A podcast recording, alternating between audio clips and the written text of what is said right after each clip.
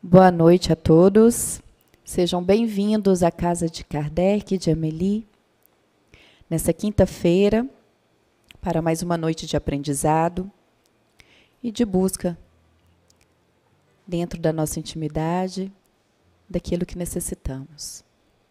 Lembramos que os nossos estudos são transmitidos também através da internet, pela Rede Amigo Espírita, no canal 1 e também na Rede Amigo Espírita Internacional.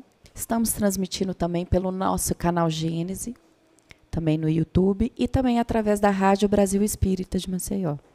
Então a gente dá boas-vindas a todos presencialmente, também os nossos companheiros web. Durante o estudo eu fico aqui intermediando as pessoas que nos acompanham de casa, o expositor da noite, e a gente gosta sempre de lembrar que são todos convidados a participarem do estudo. Só peço a paciência de levar o microfone para as pessoas que nos acompanham de casa poderem captar também o que está sendo dito aqui no salão. Então, para a gente iniciar, eu peço gentilmente para que desliguem ou coloquem os celulares no modo silencioso, para a gente não ter nenhum tipo de interrupção durante o estudo. E vamos nos preparar, nos elevar, através da nossa prece inicial, pedindo mais uma vez agradecendo primeiro a oportunidade do estudo e pedindo a espiritualidade aqui da casa, a intuição, o preparo, que consigamos absorver tudo aquilo que seja necessário. Pedimos a intuição também ao expositor da noite, para que consiga passar todo o conhecimento, todo o conteúdo da melhor forma possível para o nosso entendimento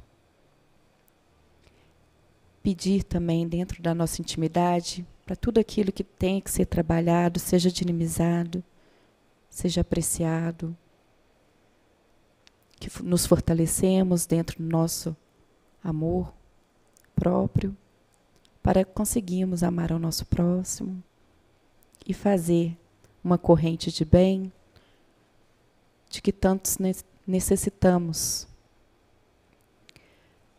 Agradecemos também por este momento encarnatório de estarmos aqui, nessa proposta de amor e de esperança, dentro do nosso contexto de transição, desse entendimento do nosso papel, e trabalharmos essa resignação, essa paciência com esse momento tão turbulento, mas necessário para a nossa evolução.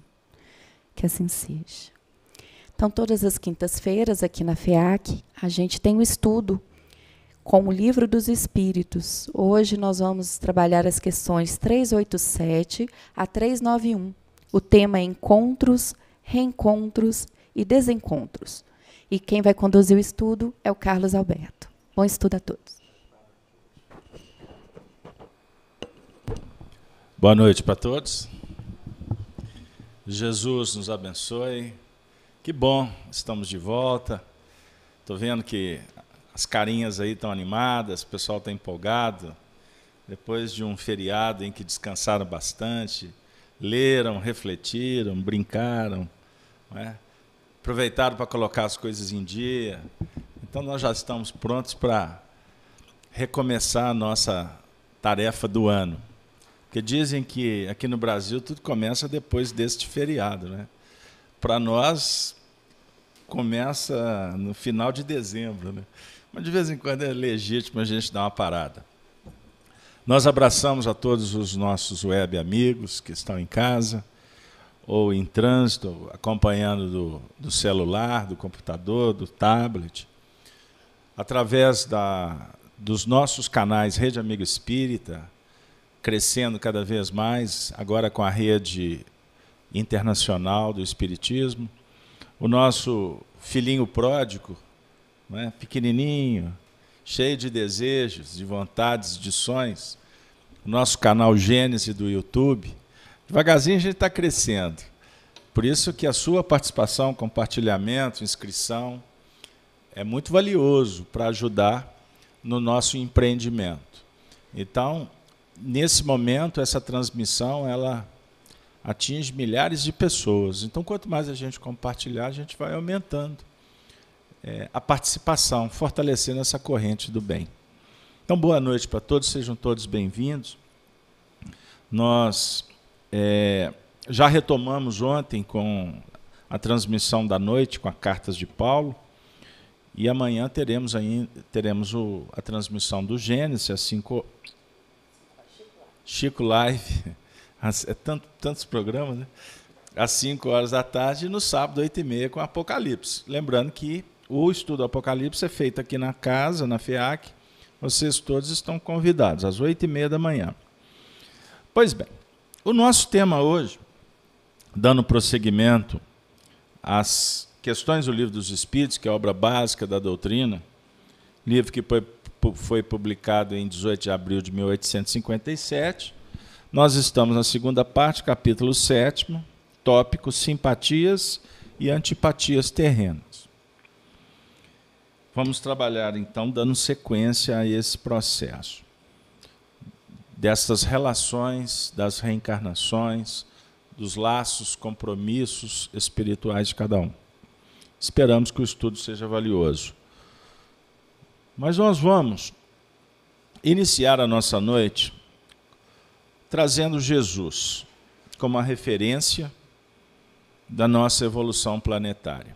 O Mestre, o amigo, o Messias, aquele que vem nos auxiliar então nós vamos relembrar uma passagem que está descrita no Evangelho de Lucas, no capítulo 6, o Sermão da Montanha.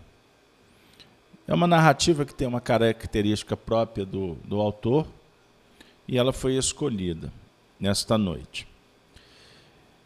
E ela nos chama muita atenção porque Jesus desce para num lugar plano e em torno dele os seus discípulos e uma grande multidão.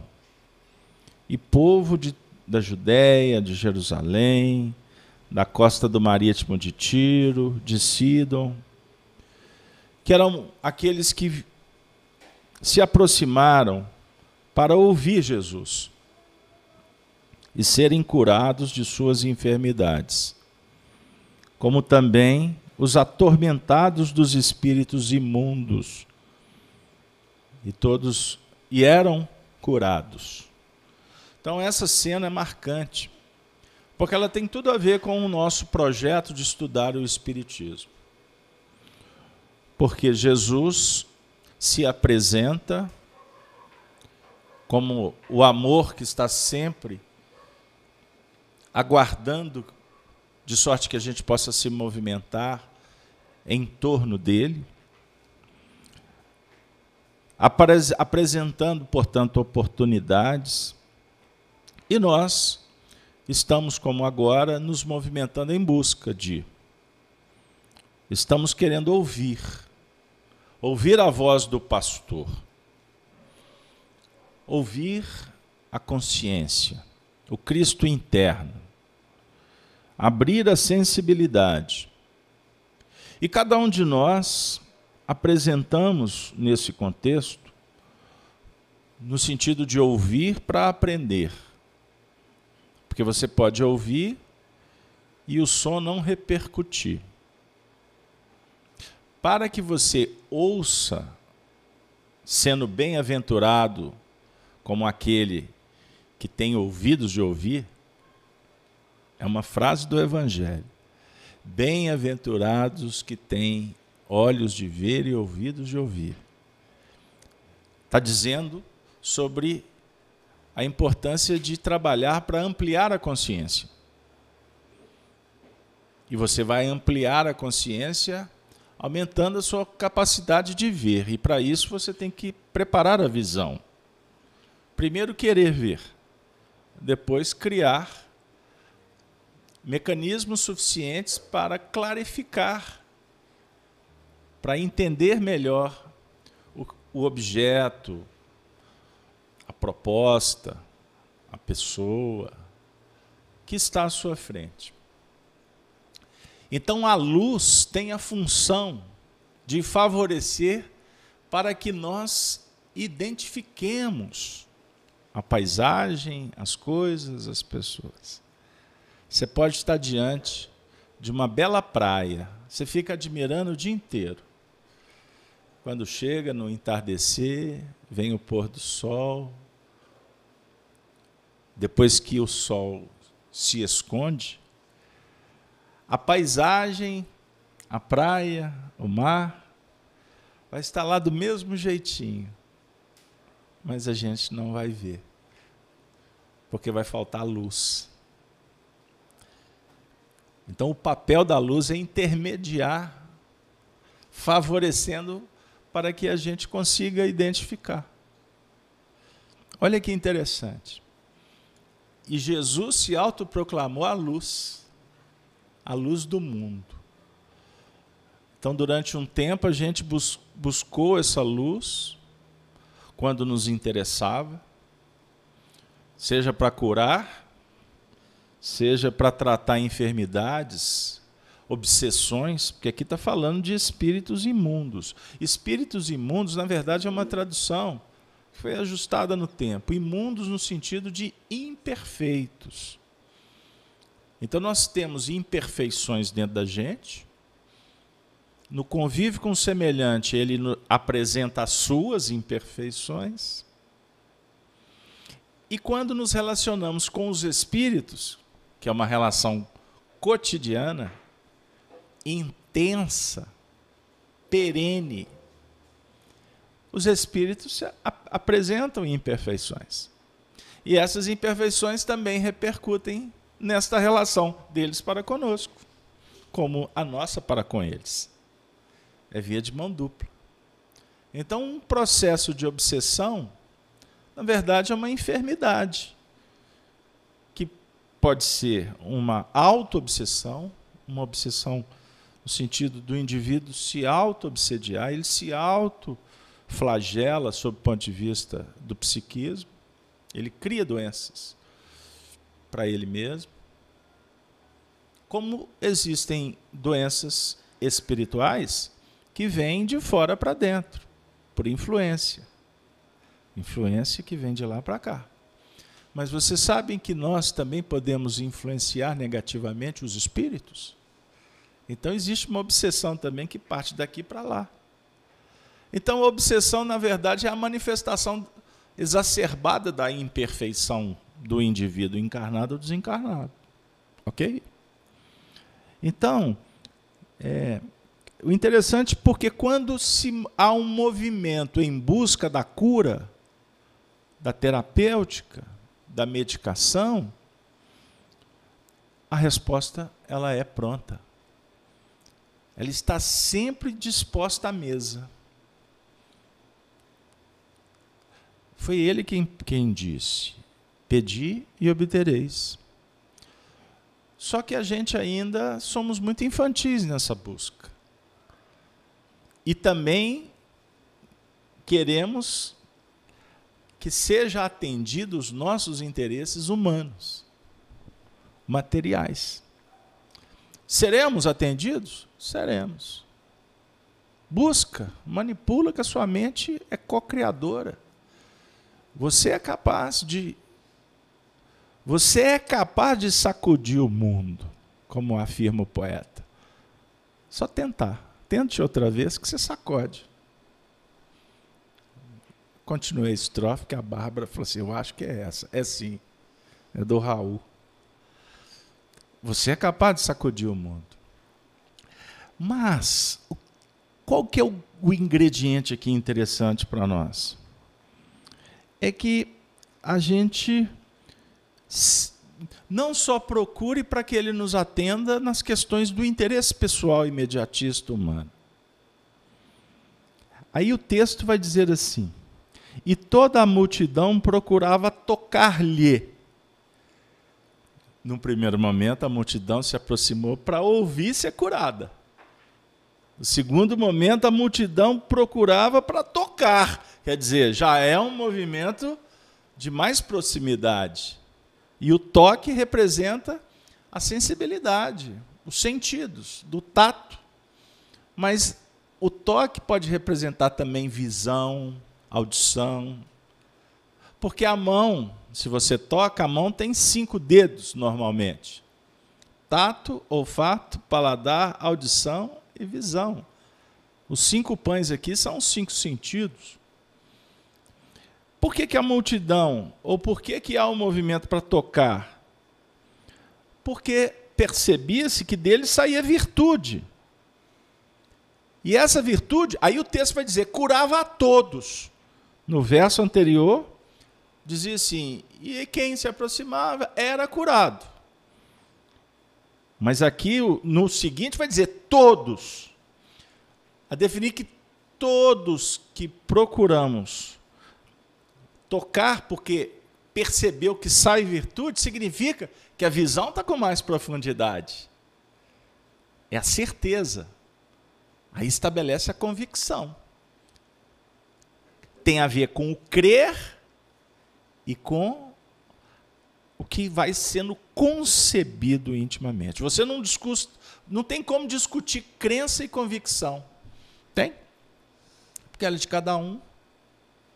Mas quando se desperta nesse sentido, o indivíduo vai na lua. Ele quer agora as estrelas. Ele não se contenta mais com uma flor que está no jardim. E levantando ele os olhos para os seus discípulos, dizia: Bem-aventurados vós, os pobres, porque vosso é o reino de Deus. Pobres, em qual sentido? No sentido das, da pobreza ou da desvinculação do que é convencionado riqueza na terra. Porque a riqueza na terra nós entendemos como o sucesso num plano de vida material, social. Então o mundo aí fora é competição. O mundo aí fora é ganância, é ambição. É jogo de sedução rasteira. Esse é o mundo aí fora. Vocês viram as cenas dos dias que passaram? Tinha muita gente que tira o feriado para organizar, para orar, para planejar, para encontrar com a família, para brincar. Mas milhões, milhões e milhões estão bus buscaram, buscamos, como que era? Que ninguém está fora ou está dentro. Nós estamos dentro, avaliando um contexto, sem ideia nenhuma moralista mas com uma compreensão dos fatos. Então, quando o indivíduo busca exacerbar-se em planos que estabelece o sucesso na sociedade, o preço é alto.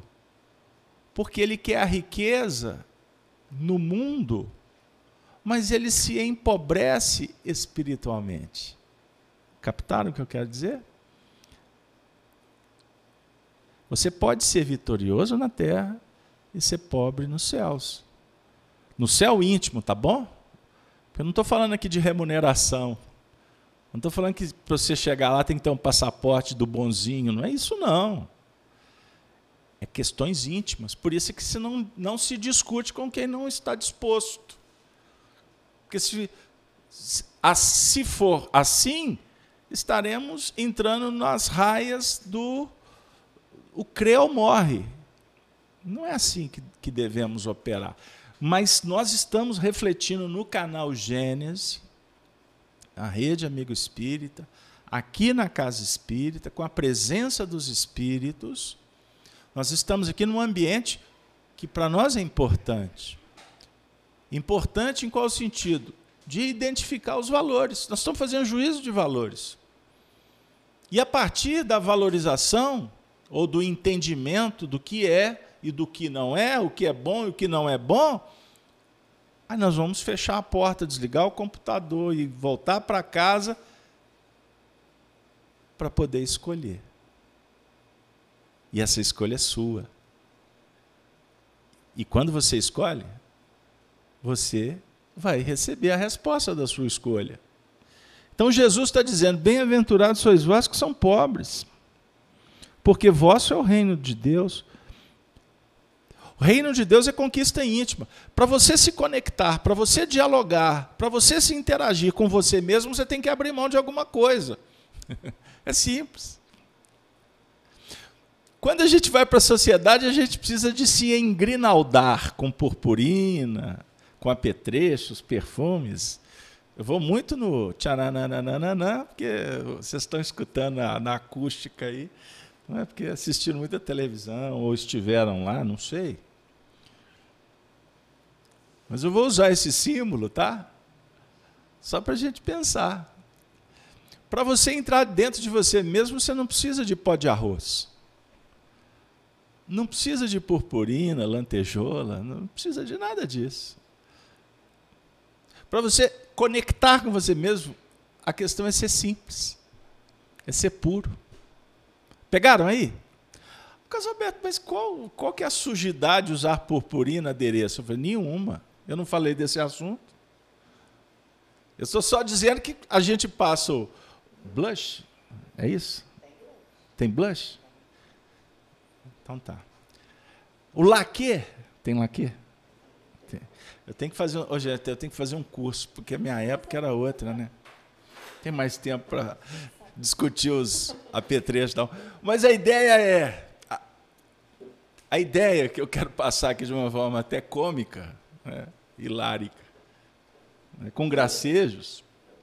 Eu quero dizer o seguinte: nós na sociedade queremos nos enfeitar, é justo. É legítimo. Você cuidar de você é magnânimo. Mas observe que a gente faz isso com o intuito de apresentar-se, ok? Seja qual o objetivo for. Quando você vai conversar com você mesmo, você não precisa nada disso. A questão é que, com o passar do tempo, a gente se maqueia tanto, a gente usa tanta máscara, que à medida que o indivíduo vai adquirindo um grau de compreensão, Quanto mais entendimento, quanto mais conhecimento, porque ele vai se aproximando do mestre das virtudes, que o texto está dizendo que sai virtude dele. Aí alguém vai falar assim: o que é virtude? É alguma, é algum líquido? É algum plasma? Para o místico é. Para quem está interessado no fenômeno, é ectoplasma, e esse ectoplasma manipulado vai curar um câncer. Procede essa reflexão? Procede. Mas a nossa conversa aqui é sob o ponto de vista espírita. E não espírita no sentido de fenômeno mediúnico, mas da teoria moral espírita, que é o que tem mais valor. Porque não adianta curar e continuar doente por dentro. A teoria moral espírita está falando de virtude. Virtude são princípios. São princípios que nós precisamos de estudar na ética. A ética é o estudo da moral, dos princípios que, quando trabalhados pelos indivíduos, vai definir conquistas da alma, que são conquistas imperecíveis. Está dando, tá, tá, tá, tá, tá claro, Bárbara? Então, um exemplo, a virtude da justiça, a virtude da paciência. São, são processos que nós precisamos de entrar e dar vida por ele para você conquistar. E depois que estabeleceu, você não perde. Você chega perto de alguém e fala assim: Nossa, não sei como é que você suporta. Fulano é a paciência em pessoa. Eu sou o vulcão em erupção, permanente. Não adormece. Ah, minha amiga, eu queria ser igual a você. Primeiro que é fria, viu? Esse negócio de ser igual ao outro é o maior conto do vigário. Não queira, não. Você não sabe qual que é a, a, a realidade. Mas vamos lá. Vou, não vou brincar mais. Combinado? Agora eu vou ficar sério. Por que, que ela tem o chamado dom da paciência? Deus deu prontinho lá no coração dela. aperta um botão, sai em série, nasce uma mulher paciente. Não, não é assim. Esse espírito trabalhou durante muito tempo esta virtude. E quando ela é conquistada, você percebe que sai essa virtude dele. E é tão bom estar perto de pessoas que são prudentes, pacientes. Eu não estou falando paciente no sentido de estar enfermo, não, tá bom? Sendo tratado. Não. Paciente no sentido de da virtude da paciência que, que tem uma ciência por trás. Estudada e operacionalizada. É a ciência da paz. Deu aí? Não aperta o botão, você compra na farmácia, na loja, no shopping. Você não compra virtude. Você trabalha e conquista. Por isso é que Jesus veio nos receber para estudar o livro dos Espíritos. Nossa, Bárbara, quase que eu achei que não ia dar tempo do livro dos Espíritos. Lembrou que nós estamos estudando o livro dos Espíritos? Pois bem, então vamos lá, são tantas emoções que até o Roberto Carlos se emociona, não é? Bárbara vai fazer a leitura para nós das questões propostas para o tema da noite, que tem a, a seguinte projeção: encontros, reencontros e desencontros. Nós começamos encontrando com Jesus. Valeu esse encontro? Observem como que o ambiente fica magnetizado quando a gente conta as histórias dele. A gente acalma, docica, luariza, e a gente acaba enternecendo. Vamos a Kardec na questão proposta. Você pode fazer a leitura de todas as elas em sequência. E eu peço a atenção de vocês. Então, nós vamos ler o Livro dos Espíritos, parte 2, capítulo 7. Nós vamos ler a questão 387 a 381. Questão 387. A simpatia tem sempre por princípio o anterior conhecimento? Resposta: não. Dois espíritos que se ligam bem, naturalmente se procuram um ao outro, sem que se tenham conhecido como homens. Questão 388. Os encontros que costumam dar-se de algumas pessoas e que comumente se atribuem ao acaso não serão efeito de uma certa relação de simpatia? Resposta: Entre os seres pensantes, há ligação que ainda não conheceis.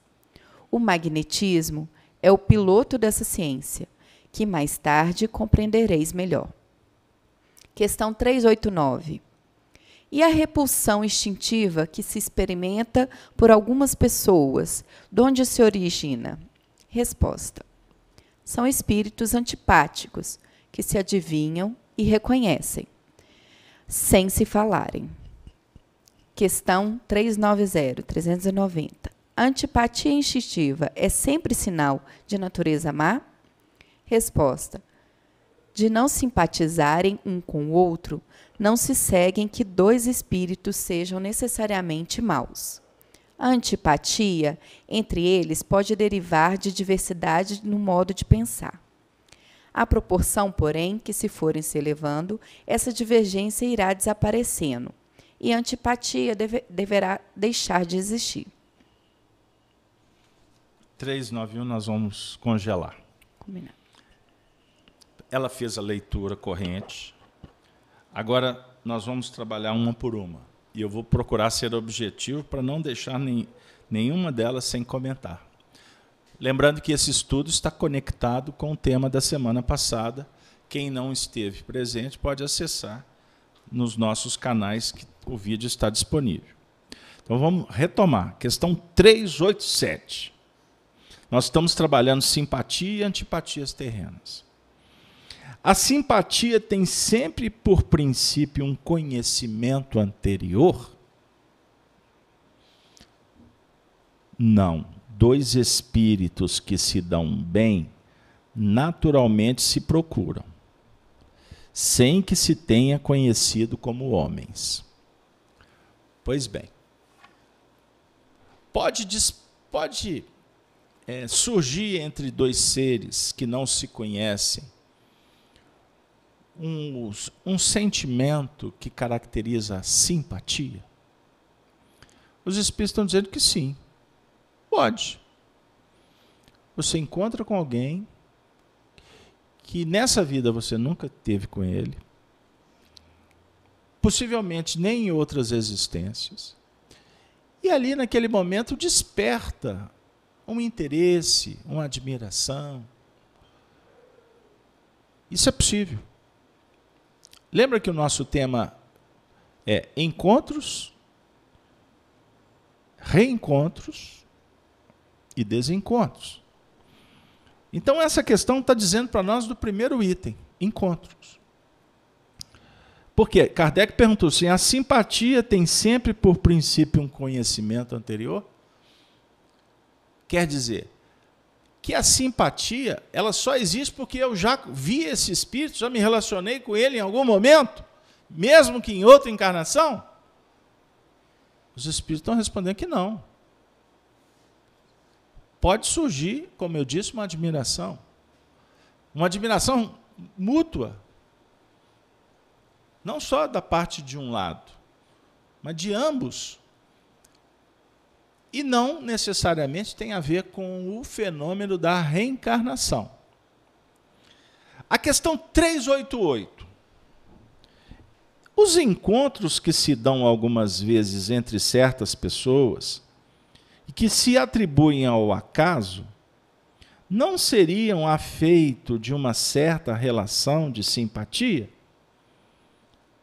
Resposta: Entre os seres pensantes, há ligações que ainda não conheceis. O magnetismo é o piloto desta ciência, que mais tarde compreendereis melhor. Então, essa questão aqui vai levantar um tópico importante do dia a dia. A palavra acaso. André Luiz, no livro nos domínios da mediunidade, no capítulo 16, reporta uma frase de um benfeitor espiritual, na qual ele diz assim: que o acaso é uma palavra inventada pelos homens para disfarçar o menor esforço. Disfarçar menor esforço. Então eu falo que é acaso. Até por, principalmente pelo movimento, da, pela, pela caracterização da ignorância. É muito mais fácil dizer, ah, por acaso, eu não tenho outra explicação. Por acaso encontrei com fulano na Avenida Afonso Pena. Muitos anos que eu não havia. Puxa vida, e dali ressurgiu uma série de questões, passamos a nos relacionar de novo, voltou-se uma amizade. Por acaso nós encontramos na Praça 7, na Avenida Afonso Pena. Eu aposto minhas fichas que já aconteceu algo parecido com vocês. Não que tenham encontrado alguém de novo, mas que você usou a palavra acaso.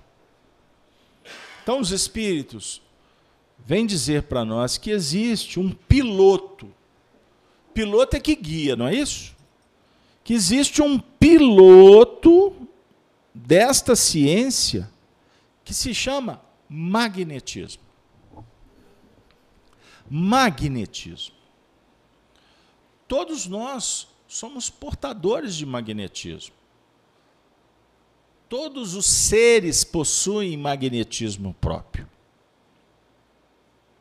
desde um, de uma carga elementar a, um, a uma pedra ali no jardim, a uma planta, a um animal, a um réptil, a um ser humano. Um objeto que você toca, ele fica impregnado do seu magnetismo. Sabia disso? Quer dizer, nós temos um, um quanto que, que hoje nós podemos trabalhar como um quanto energético, que especificamente é chamado de magnetismo. Aliás, o magnetismo é uma ciência irmã do espiritismo. E pouco, pouco debatido no meio espírita. Hoje eu vi um, um companheiro falando que tem pessoas que entram na, na, na cabine espírita, na, na, na sala de passe, para receber apenas chuveirada, chuveirada de passe. Eu achei muito engraçado na hora, eu achei, pô, que tirada boa. Aí um companheiro me perguntou se existe essa mesmo, se existe essa chuveirada. Eu falei, sim, isso é para quem não conhece magnetismo. Porque na verdade pode haver uma troca magnética. Não que você vai pegar o seu magnetismo e dar para alguém. Não existe isso. Mas a sua força magnética ela pode auxiliar o indivíduo no despertamento, como uma medicação. Você pode fazer alguém adormecer, você pode ativar para que a pessoa desperte. Certo? Agora, a retenção, a cura, por exemplo, ela depende da boa vontade, ela, de, ela depende da fé, de uma série de fatores. Aliás, vai aqui uma dica. A casa espírita ela não funciona em torno do, do, do tratamento ou da terapêutica magnética. Não. Uma casa espírita bem orientada. Existem casas espíritas que não têm o, o atendimento do passe. Priorizam outras atividades. Por quê? Se você não entrar na cabine de passe e você tiver necessidade, e merecimento, você é tratado aqui. Agora, quando você entra numa atividade que existe uma equipe de pessoas que estão preparadas, estão se beneficiando em ministrar o passe, porque o primeiro beneficiado é o trabalhador, aquele que está buscando passa a ser instrumento para que o trabalhador trabalhe. Se ninguém vier aqui mais, não tem emprego. Não tem emprego. Então nós somos beneficiados. Agora, é óbvio que existe uma relação, existe um fator psicológico. Estou aqui em busca de me ajuda, peço aos espíritos. É todo um movimento de sensibilidade, de fé que é fantástico nos seus efeitos. Eu tenho pessoas que me endereçam pedidos. Existe aqui na casa um departamento de acolhimento de solicitações. Pessoas aqui, pertinho, aqui do bairro, de, outro, de outra cidade, de outro país, e ainda não chegou pedido de outras galáxias, não. Porque eles têm um recurso melhor por lá. Mas tem muita gente que você coloca meu nome lá, porque a barra está pesada aqui, eu não tenho, eu estou precisando. Os nomes são recolhidos, nós temos tratamentos à distância, feito preces, os espíritos socorrem, o indivíduo está lá na casa dele pedindo, o atendimento se faz, há uma conexão magnética. Efeitos assim. Quem está aqui na casa conosco há tantos anos sabe. Sabe.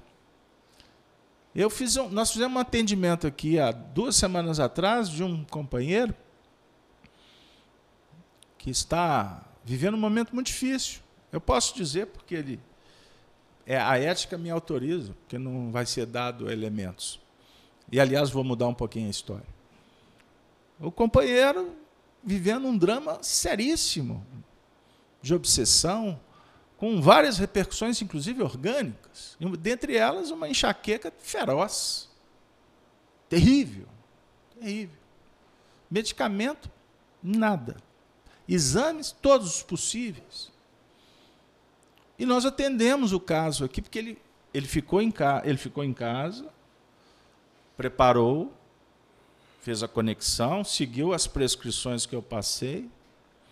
Ele me contou depois que foi se recostar, criou o clima, colocou a aguinha lá para ser magnetizada, pôs uma música, fez a leitura, fez a prece, de repente a única coisa que ele se lembra de ter me visto e falou que viu as paredes da FIAC, esse ambiente, porque o pessoal de casa só conhece essa pontinha da FIAC. Né? Se vier aqui, tem mais um, uma outra pontinha, porque aqui é tudo pequenininho. Graças a Deus. Não, toda vez que alguém fala, vamos aumentar o FIAC, eu falo assim, aumenta só o sonho. Deixa a FIAC do jeito que ela é, porque é assim que a gente gosta. Assim que a família pequenininha fica boa. E aí, companheiro, depois de ter recordado a cena, viu, viu os painéis, adormeceu. Aqui foi feito um atendimento, inclusive com espíritos vinculados ao caso. E ele estava passando por um, um problema que os espíritos mostraram que vem de outras existências, uma obsessão terrível.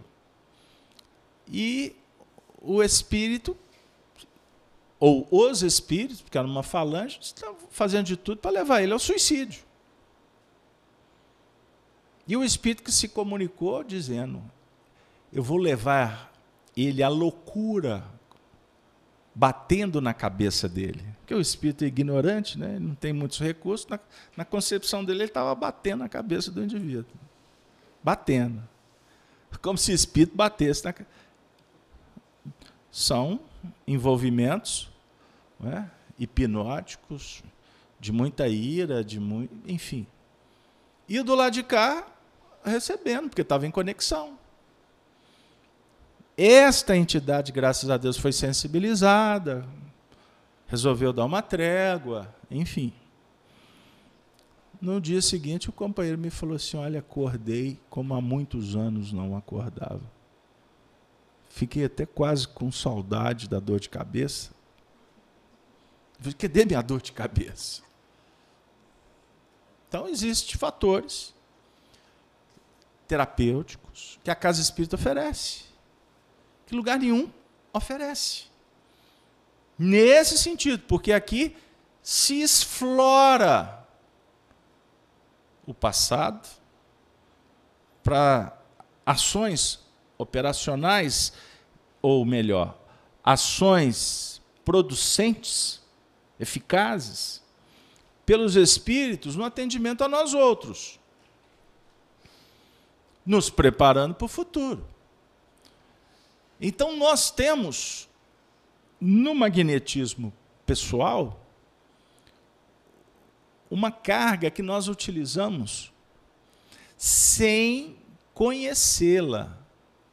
Por isso que Franz Anton Mesmer desenvolveu uma baita teoria, que é irmã do Espiritismo, que Allan Kardec antes de ter codificado o Espiritismo, ter encontrado com a realidade espiritual, Kardec estudou essa ciência por 30 anos, porque ele era um, um pesquisador de mão cheia. O magnetismo de Mesmer será utilizado nas terapêuticas humanas, para dizer que já está sendo. No grande futuro. Então, nós ainda desconhecemos isso. E, e por não saber, não significa que ele não exista. E ele tem a ver também com as nossas relações afins. Ou no plano dos desafetos. Porque quando você faz da simpatia uma antipatia, você está lidando com a mesma força, porém com uma polaridade específica, contrária. Pegou? Os inimigos, os adversários, só existem porque um dia houve uma relação afim. Ninguém fica, ninguém tem ódio de alguém sem motivo.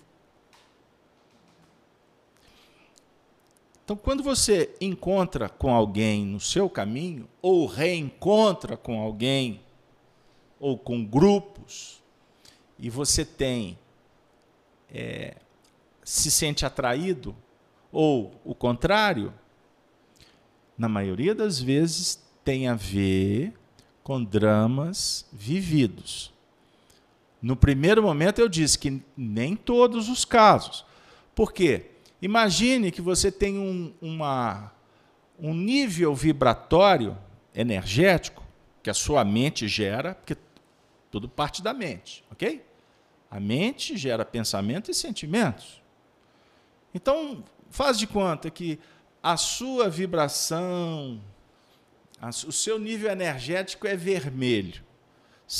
Ao se deparar com alguém que tem um nível energético preto, pode não dar liga, certo? Não significa que vocês são inimigos, pode não dar liga. Questão energética, certo? Gera um atrito. Em alguns casos, o indivíduo não dá conta.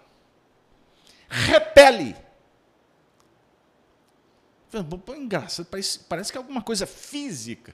Não, não parece, é físico. Agora, cuidado se vai começar a entrar nesses planos de falar que isso tem a ver com a quântica, que não sei o quê. No movimento espírita tem até livros. E tem muita gente falando besteira. Porque a, a, a quântica é uma ciência ainda nova. Que os físicos, os tratadistas, eles não são concordantes em tudo, há muitas divergências. Se aceita alguma coisa, não se aceita outras. Enfim, é um território todo novo. Agora, daí querer associar a quântica com o mecanismo do psiquismo, vai uma distância muito grande. Então, pode-se estar falando um monte de bobagem, utilizando o tempo para muitas vezes apresentar conhecimento intelectual, né? acadêmico, e os indivíduos estão falando, estão penteando macaco falando besteira e perdendo, como eu disse, a oportunidade de falar de coisas que são certas, que são comprovadas. E o que nós estamos tratando aqui não tem especulação, isso, é, isso a gente vive no dia a dia. E com esclarecimento que os Espíritos trazem para nós com magnitude, com princípio, com lógica. E, acima de tudo, o Espiritismo é experimental.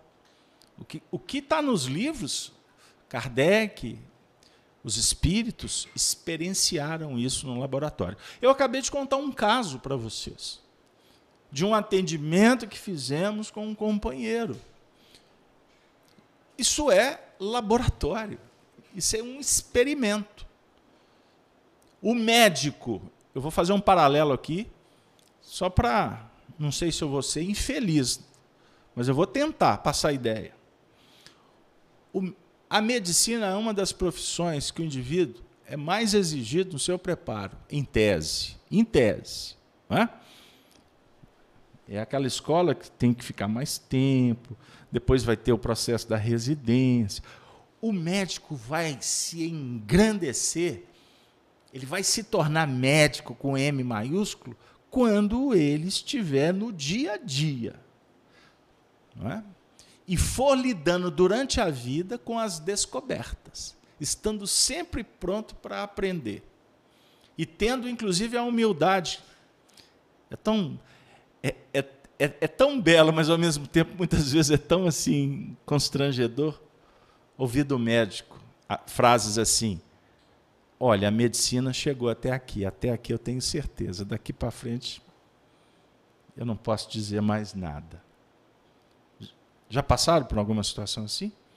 Então, quando o médico fala a medicina chegou até aqui, ele está sendo o quê? Ético. Ele está sendo honesto. Até aqui eu conheço. Até aqui tem experimento. Até aqui tem comprovação. Daqui para frente, quando o caso é grave, minha senhora, a senhora tem fé? Ponha nas mãos de Deus. Aí é constrangedor.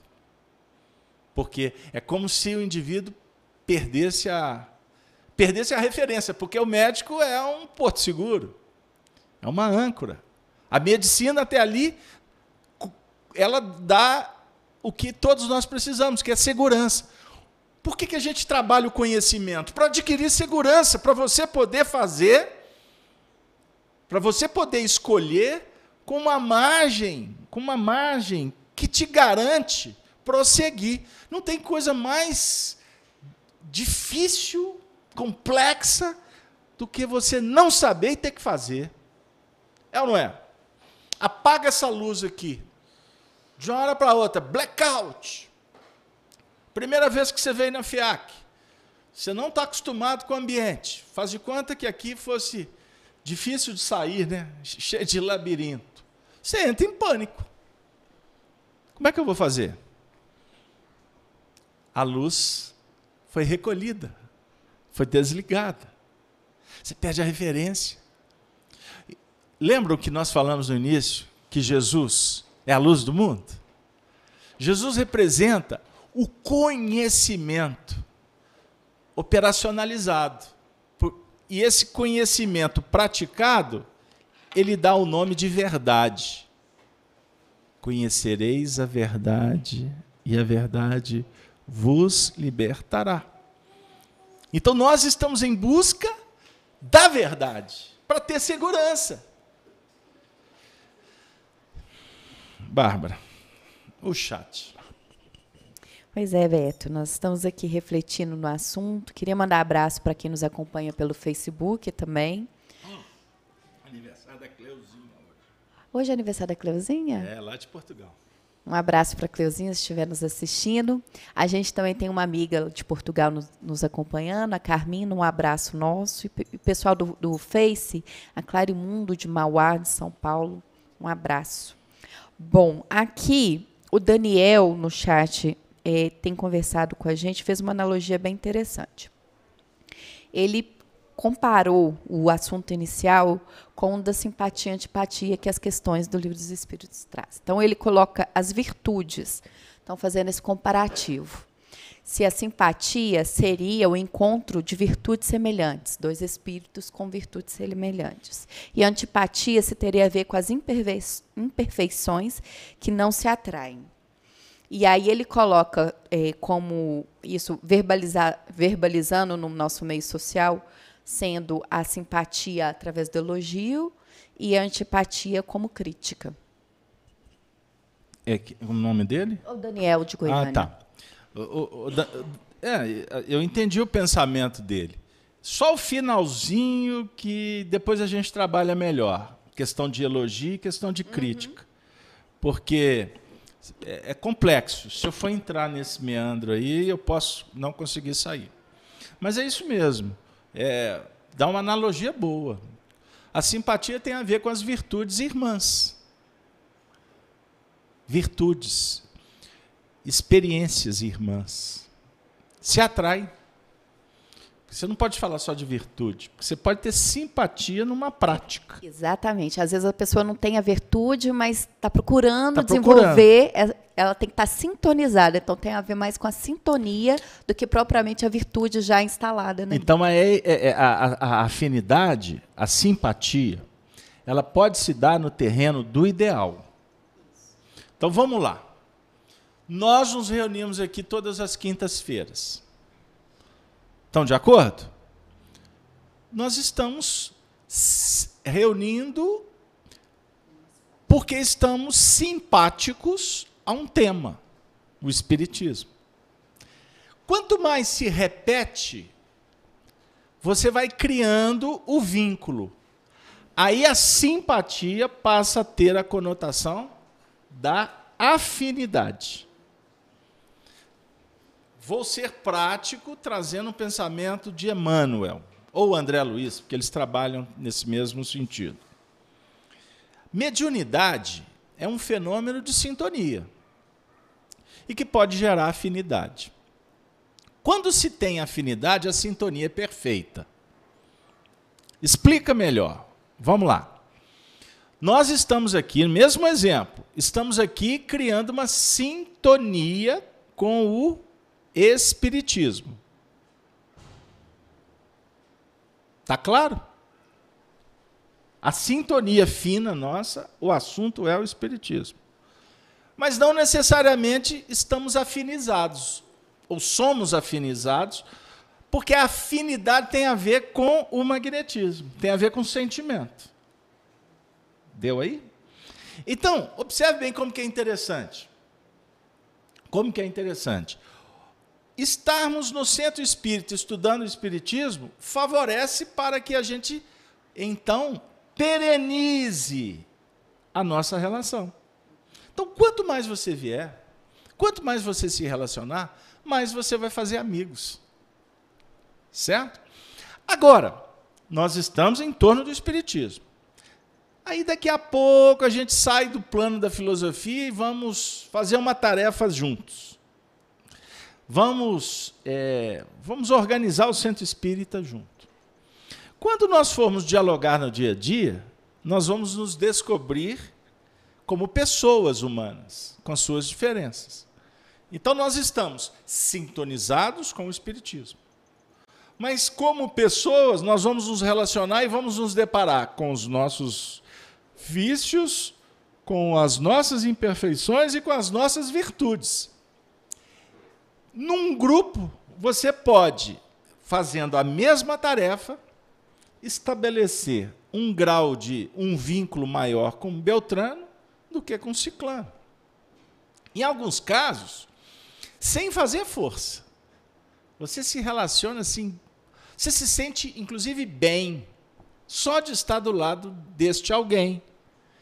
Então nós estamos falando do magnetismo de cada um, que se intercambia, que se interage e que pode ser uma experiência que está sendo revivificada.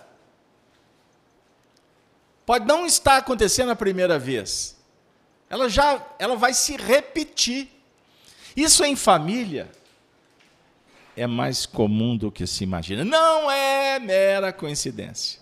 Qualquer semelhança. Não, não, não, não. Não tem nada a ver com aquelas historinhas que eles colocam nas novelas. Não é mera coincidência. Na família, nós descobrimos com muito, com muita intensidade a prática de tudo que eu estou falando. Você, no, convivendo com, com um familiar, você pode ter muita afinidade com ele mas você não tem sintonia. Ou você pode ter vivido uma relação de, de, muita, de muita proximidade, de muita afinidade, e de uma hora para outra descola. Porque ele mudou? Porque ficou mais velho? Porque ele casou? Não. Porque passaram a objetivar pontos diferentes da vida. Aí o que, que, o que, que costuma acontecer? Olha o que eu vou dizer. Isso é muito prático, viu, Bárbara? Você viveu. Um exemplo, não estou falando só em casal, qualquer relação. De irmãos, de parentes, primos, tios, etc. Eu estou dentro da família, tá? Você ficou ali 10, 15, 20, 30 anos na mesma vibe, na mesma vibração. As conversas sempre fluíram. Um, ó, quando do aniversário se beijam e nunca teve tapas, só beijos, porque tem uma relação que é tapa, entre tapas e beijos, né? teve até uma música assim. Não, não, eu estou falando que sempre foi beijos e abraços. Puxa vida, um ajudou, um, uma ajudou a outra, foi aquela história assim maravilhosa. Casaram na mesma época, os filhos, tudo de uma hora para outra. Parece que a, a, vida aperta um botão. Esse barulho aqui me fez lembrar de uma luta de boxe. Tem! round. Agora, o último round. Ou o round quinto, né? De uma hora para outra, meu amigo. O que antes os, as duas pessoas olhavam era verde, agora para um aquilo é azul e para o outro é amarelo. Aí começa. Aí você fala assim, mas como? Aí entra um processo natural do, do incômodo. Porque antes estavam todos na mesma zona de conforto. Tudo fluía. Só que, como houve uma ruptura causada por N coisas, alguém ficou doente, obsessão, ou o indivíduo entrou em painéis que fazem parte do processo reencarnatório, ciclos. Ciclos. Lembra que a gente fala muito aqui? Ciclo até os 7 anos, 14, 21, 28, a gente vai lá. Na onda, daqui a pouco 7 vezes 7, 49. Sabe aquelas histórias dos ciclos? A vida. Você tem que se preparar porque está próximo a abertura de um novo ciclo, que você será convidado a ressignificar. É da lei, não tem jeito. A gente leva muito para aquela ideia, né? Ficou mais velho, aí começa a ter aqueles problemas. Não, não, não, não, não pensa assim. Pense que em cada, em cada etapa da sua vida, você está trabalhando com o seu passado, com a sua trajetória, com as suas experiências, que o fato novo dessa existência favorece para que você comece a recordar, só que você não tem isso muito claro. Aí você começa a viver muitas vezes um borbilhão de sentimentos, de sensações, de emoções que não estava em tese no script. Pô, eu estava caminhando tudo para assim, ficar tudo em águas mansas, e de uma hora para outra vem e tu pufo. Nossa, o Vesúvio entrou em erupção, desencarnou milhares de pessoas em Pompeia, Herculano, aí o Emmanuel foi, Flávia foi, Ana foi, Plínio foi. Vocês conhecem o livro Há Dois Mil Anos? Só estou citando uma história aqui, só para não deixar de, para não dizer que eu não falei das flores. Certo? Então, nós, a, a vida, ela o tempo todo é uma surpresa que vai surgir no caminho. Só que a gente quer a zona do conforto.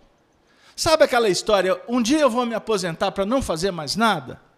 É mais ou menos o que, que o psiquismo opera.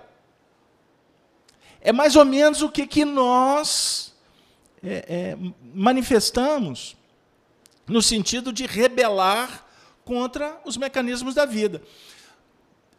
O que, que o, a teoria moral espírita, que resgata Jesus, que traz o Evangelho para nos esclarecer sobre pontos fundamentais da nossa vida, o que, que o Espiritismo está nos dizendo? Primeiro, olha para o passado, estuda o seu passado. Não precisa de você ir para uma vida pregressa. Não precisa de você ter muitas informações sobre o mundo espiritual, se tem espírito influenciado. Não, não, não, não.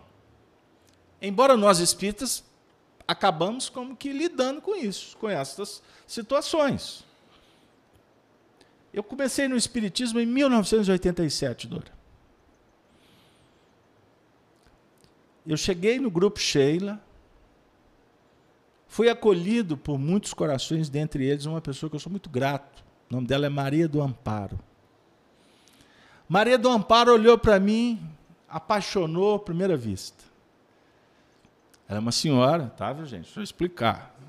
Deixa eu explicar. E eu com ela. Ela virou para mim e falou assim: Você já foi meu filho. Eu falei assim: que... Eu estava chegando, né? Eu falei assim: Essa dona é doida. Ela não bate muito bem das bolas. Ela me colocou debaixo do braço, assim, vem cá, onde que eu vou, você vai. E começou a me colocar dentro das tarefas espíritas. Primeira tarefa que ela me colocou foi dentro de uma sala de aula. Você vai estudar Allan Kardec. Vem cá comigo. No dia seguinte, você, mas aqui, ó, o povo aqui tem que passar por um tempo, não sei quantos anos, curso aqui. Você não, você vai comigo para a mesa mediúnica. 1987. Nós estamos no ano 2020, né? Faz as contas aí rápido aí para mim. Eu não gosto de ficar fazendo essas contas, não. Desde quando eu pisei no Espiritismo, eu vivo a mediunidade com muita intensidade. E estudo Allan Kardec da mesma forma. Mas eu também fui convidado por essa senhora a pôr a mão na massa. Então o espiritismo para mim, ele não é teórico. O espiritismo para mim é prática. Então eu fui para o hospital, eu fui para a favela, eu fui dar sopa, eu fui dar banho em mendigo, eu fui dar passe em presídio, eu fui em presídio de homens, de mulheres, eu entrei em cada buraco que vocês não têm noção. Sempre sob o amparo dos Espíritos, semeando amizade. Porque o Espiritismo propõe que façamos amigos. Aí, muito tempo depois, eu vim conhecer Arnaldo Rocha. Aí o Arnaldo falava assim, quando dialogava com os espíritos nas reuniões mediúnicas, ele falou assim, oh, Beto, o que tem de espírita que fica querendo doutrinar espírito, pregar moral, e os espíritos sofridos precisando de mão, precisando de afago, precisando de carinho. Os espíritos desencarnados somos nós. Amanhã, viu? Porque espírito não significa que é anjo ou que é demônio. São seres humanos desencarnados com as mesmas necessidades, porém estão em outro lugar, psiquicamente falando, em outra dimensão intercambiando conosco. Então, nós estamos querendo passar para vocês o seguinte: não basta ficar ouvindo, não adianta ficar lendo livros, de vez em quando passeando no centro espírita. Isso não vai resolver o seu problema. Não desanime, tá bom? Não me queira mal. Mas eu falo com meu filho, e ele diz: Meu pai, eu gosto muito do senhor, mas o senhor é muito chato. Eu vou assim: Louvado seja nosso Senhor Jesus Cristo. É tudo que eu queria ouvir. Porque eu tenho a tarefa de bater papo. E o meu papo nem sempre é agradável. Que não pode ser o papo do bater nas costas, tapinha para cá, amiguinho para lá, e cheio de mimimi, cheio de politicazinha do correto e etc. Aí fica todo zero a zero. Nós estamos aqui, nós precisamos de entender o que, que nós viemos fazer. Então o Espiritismo não resolve o seu problema se você não se aproximar de Jesus, como o texto propõe compreendendo que dele sai virtude. Essa virtude é que vai mudar a sua vida. Só que não é virtude que vem dele para você, é a virtude que sai de você para a humanidade. A virtude do Cristo, como um grande amigo e professor, é de chegar para você e falar assim: hashtag tô fechado contigo. Tamo junto junto e misturado. Jesus conversa assim, tá bom? Aquele Jesus, esse aí é dos religiosos. Porque Jesus é o amigo, ele falou assim: oh, estarei convosco. Como é que ele vai estar conosco, cheio de lesco-lesco? Não, ele chega, entra no seu ambiente e dialoga contigo. Agora, é óbvio que essa relação vai se dar de uma forma mais eficiente quando você procurar se interagir com ele. E para se intercambiar com ele, naturalmente você tem que abrir mão do que impede você chegar nele. E o que, é que te impede chegar num plano mais elaborado de vida? Compreender a vida e trabalhar no sentido de progredir. Isso é inteligência espiritual. Se a gente na Terra estamos sendo convidados para trabalhar a inteligência racional, a inteligência espiritual ela conjuga a racionalidade e a emoção e o sentimento. Espiritualidade não é um departamento que você frequenta de vez em quando. Ele é de toda hora, amigão. Não dá para ser espírita só no centro espírita no dia do livro dos espíritos. Você é espírita toda hora. E não é rótulo para você apresentar para a sociedade. É convicção é fé, é força que você trabalha com você mesmo, no autoaprimoramento. Conheça a ti mesmo, domina a ti mesmo, transforma a ti mesmo. Isso é estoicismo romano de Marco Aurélio.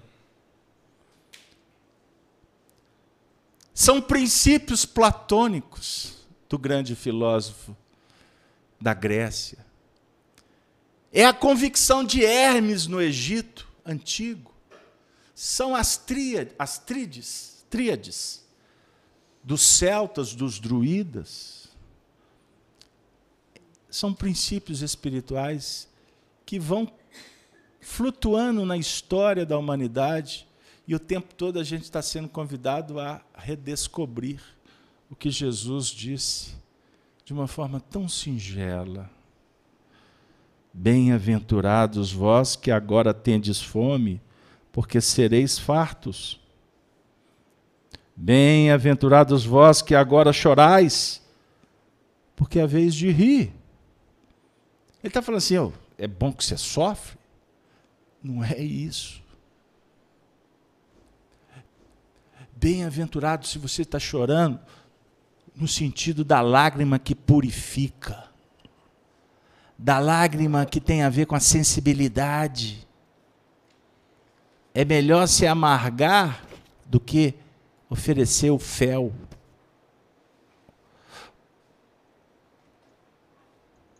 Porque o escândalo, ele acaba sendo necessário para o nosso aprendizado. Mas aí de quem pratica. Aí de quem fomenta a discórdia, a intriga. Ai de quem está jogando pedra no mundo. Ai de quem comete violência. Ai de quem é preconceituoso. Ai de quem se rebela contra o preconceito. Escuta aí. Olha o que nós estamos vendo na sociedade. A história humana, os seres sempre lutamos pela justiça social, pela igualdade, pelo desmembramento de todo o sistema corrupto, opressor. Aí, nos dias atuais, em que se configurou a ideia da liberdade plena, em que tudo pode, Olha aonde que chegou a humanidade. Vocês viram essas cenas dos últimos dias? No carnaval do Brasil? Eu estou conversando com você sobre Jesus. Eu estou falando com você sobre amor, sobre fraternidade, sobre respeito, mas nós estamos falando também sobre conquista espiritual. Nós estamos falando aqui sobre equilíbrio. As cenas que agridem, que são sustentadas por bilhões, manipuladas por uma indústria materialista do consumo, de toda essa indústria que eu não vou nomear porque não precisa. Uma indústria que está levando os indivíduos à bancarrota. Em nome da liberdade, os homens estão degradando-se gradativamente. Qual é o preço disso? Eu conversava com uma sacerdote da escola.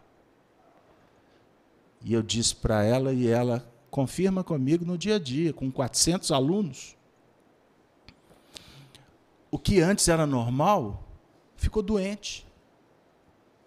E o que antes era necessitado de atendimento, virou a coqueluche. O, apodera, a, o poder que está na mão de um grupo de espíritos completamente doentes. E se você levantar o dedo para falar assim, gente, cuidado, você é ultrapassado, moralista,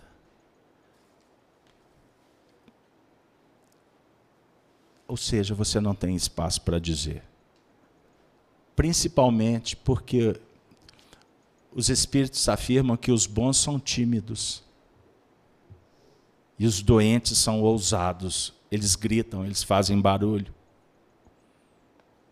É lamentável, porque essa realidade ela está batendo em todas as famílias e visitando todos os ciclos que nós estamos experienciando. É o mundo da transição. É o mundo que nós precisamos de vencer. O grande filósofo, o maior imperador romano, Marco Aurélio. Ele tem uma bela obra que ele não imaginava ser um livro a ser publicado, mas eram anotações das suas reflexões em guerra. Porque ele foi imperador durante 19 anos, nunca perdeu uma batalha, mas é considerado o maior imperador por ser o homem mais digno, sério, honesto, amoroso, misericordioso, justo na história milenar do Império Romano. E Marco Aurélio tem uma reflexão que é espetacular. Quando ele dizia que um soldado ele pode ser ferido, mas nunca afetado. Porque ferido, em nome da coragem, do ideal de servir ao império, ele dá a vida, ele vai até o fim. Mas afetado, ele não tem força para empunhar a espada. Como que nós podemos ser afetados? Quando nós perdemos a conexão com os nossos princípios, com os nossos ideais. E é óbvio que Marco Aurélio falava dos ideais de servir a pátria romana. E nós aqui, buscando o mesmo símbolo, iluminado por Jesus, porque para que nós cheguemos em Jesus, nós temos que passar por César. E não é à toa que é JC numa ponta e JC na outra. Dá a César o que é de César, a Deus o que é de Deus. Trazendo a iluminação para esse princípio estoico de Marco Aurélio, ajustando aos princípios que Jesus vem nos apresentar do amor, nós podemos dizer: que nós não podemos permitir que as forças inferiores nos afetem. Já viu aquela história que médium geralmente é afetado? médium não pode escutar, não. Estou brincando. Só para dar exemplo do que é se permitir ser afetado. Não coloque a sua felicidade ou a sua infelicidade na mão de ninguém. E muito menos da turba que é manipulada lá fora. Lembre-se, por exemplo, de Mahatma Gandhi, que abraça o princípio da sua iluminação e abre mão de tudo para vencer a si mesmo. E quando essa luta é empreendida, naturalmente, as forças contrárias vão se aglomerar, vão se intensificar para impedir. E quanto mais isso aconteceu na vida do Mahatma, mais ele deu testemunho da sua hombridade, da sua dignidade. Ele foi abrindo mão até da alimentação, cada vez mais frugal. Aí quando alguém redarguia, né? Não, mas você tem que pensar. Não, eu não tenho que pensar na minha saúde. Eu tenho que primeiro dominar os meus desejos. Papagaio, como dizia Arnaldo Rocha. Chegou num ponto que o grau de entrega, de dedicação dele foi se intensificando de tal forma que ele começou a sofrer pelo sofrimento de Indira Gandhi. Porque ele pensava: será? Será que é isso que ela precisa? Será que é isto que ela quer? Ele chama ela com todo o carinho e amor que nutria o casal, e ele diz para ela que chegou o momento em que ela tinha a porta aberta para seguir o caminho dela. E ela pergunta: por quê? Porque, inclusive, eu gostaria de dizer para você que não tens mais neste um marido que te atenda como mulher. Eu abdico das nossas relações mais íntimas.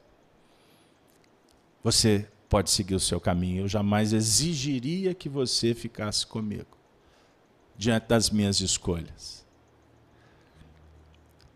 Ela olhou para ele e disse: Quando te vi pela primeira vez e te amei, eu não vi o seu corpo.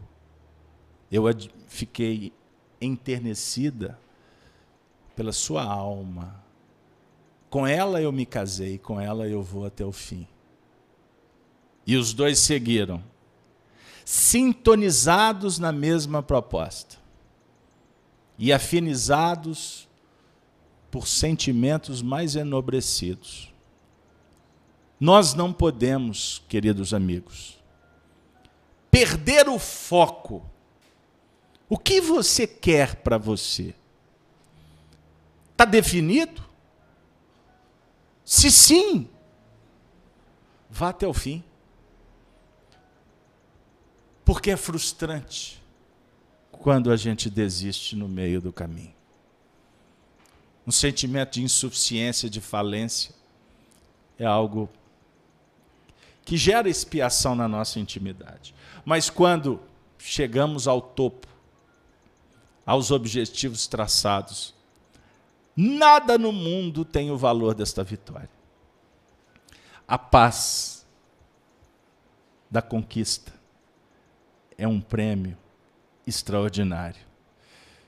E aí eu vou trazer Júlio César, o general. As batalhas mais difíceis são aquelas que se eternizam na nossa intimidade. E concluímos com Jesus. O reino de Deus não se conquista com as vitórias do mundo, com as aparências. O reino de Deus é da vitória sobre si mesmo. Bem-aventurado quem compreende e que por mais que a trajetória seja íngreme, terreno escorregadio, cheio de pedras, seguir adiante é caminhar com Deus, que está dentro de você. Bárbara, não vamos ter como comentar as demais questões. Mas toda a abordagem elucida os temas que estão nas próximas questões. Vamos retornar semana que vem com o esquecimento do passado, que é a questão 392. Pergunto: alguma observação final, Bárbara? do chat ou você queira trazer algo? Beto, a gente está conversando bastante. Tem até uma colocação de uma querida amiga que nos, nos acompanha desde sempre, a Marilac, lá do Rio. E ela fez uma colocação muito bonita sobre a, o alimento, né? Se somos nutridos por esses encontros e desencontros, somos nutridos com as trocas energéticas que fazemos com, com os outros.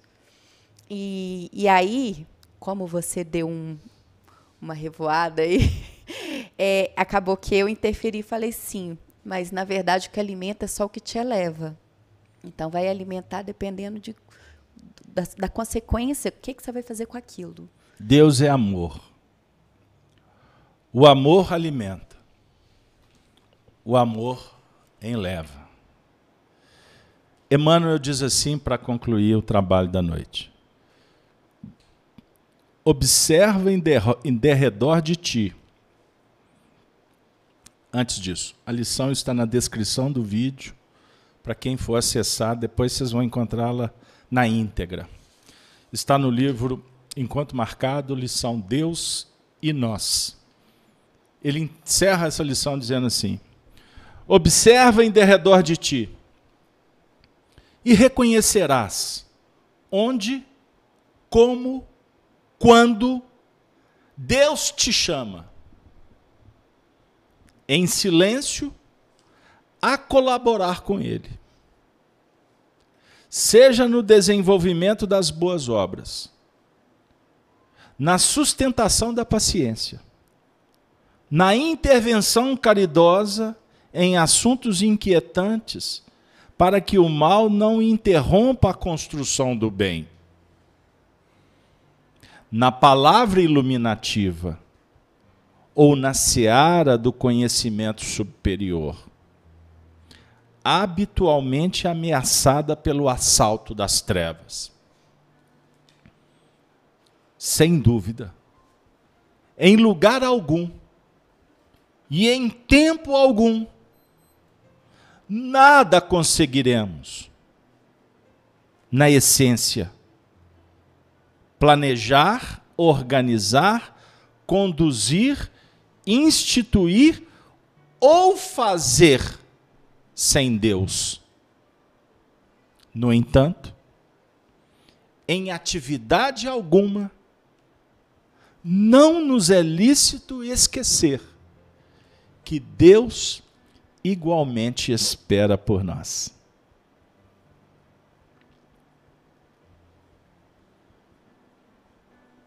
Deus é amor. Sem amor não caminhamos. Mas vale lembrar que o amor também espera. Aliás, é uma das suas mais importantes virtudes: esperar. Deus espera.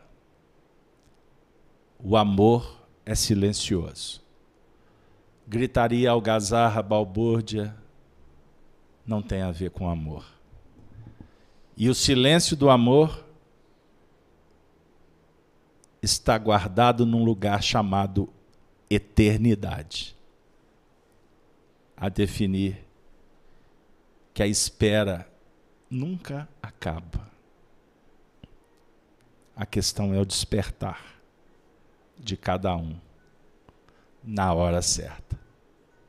E essa hora ninguém determina para o outro, mas você pode determinar para você mesmo. Essa competência é sua e de mais ninguém reflitamos e que o nosso amantíssimo Senhor Jesus nos abençoe. E trazendo a figura do amantíssimo amigo, vamos recordar das suas suaves palavras nos ensinando a oração para que possamos encerrar o nosso encontro. Juntos, nós que estamos na terra, com os nossos amigos espirituais, que possamos todos sentir e dizer para nós mesmos: Pai nosso que estais nos céus, santificado seja o vosso nome. Venha a nós o vosso reino. Seja feita a vossa vontade, aqui na terra como nos céus. O pão nosso de cada dia nos dê sempre, Senhor. Perdoe as nossas ofensas, mas ensina-nos a perdoar a quem nos tem ofendido. Não nos deixeis, Senhor, cairmos novamente nas tentações. Livra-nos do mal que está dentro de nós. Pois o teu é o reino, é o poder e é a glória para sempre. Obrigado, Jesus. Abençoe a todos que neste momento acompanham o singelo trabalho da casa do nosso codificador. E que nós, espíritas, possamos compreender a importância da união em torno da mensagem da doutrina, abrindo mão dos personalismos e das ideias que dividem ao invés de integrar. E que a simplicidade não more longe, mas esteja guardada na intimidade de cada coração. Ave Cristo, Ave Cristo, meus queridos do coração que Jesus abençoe as famílias que estão aqui representadas. E nós desejamos que todos sejam felizes e que tenham a fé revigorada nestes tempos de ilusão. Jesus e o Evangelho representam o futuro vitorioso cada um de vocês e de todos nós, os amigos espirituais, que nos irmanamos para seguir o excelso amigo Jesus. Até breve, meus queridos irmãos.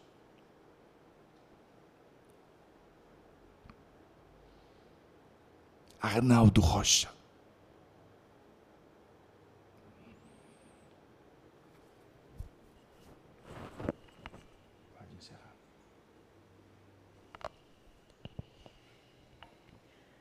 Finalizamos então o estudo da noite.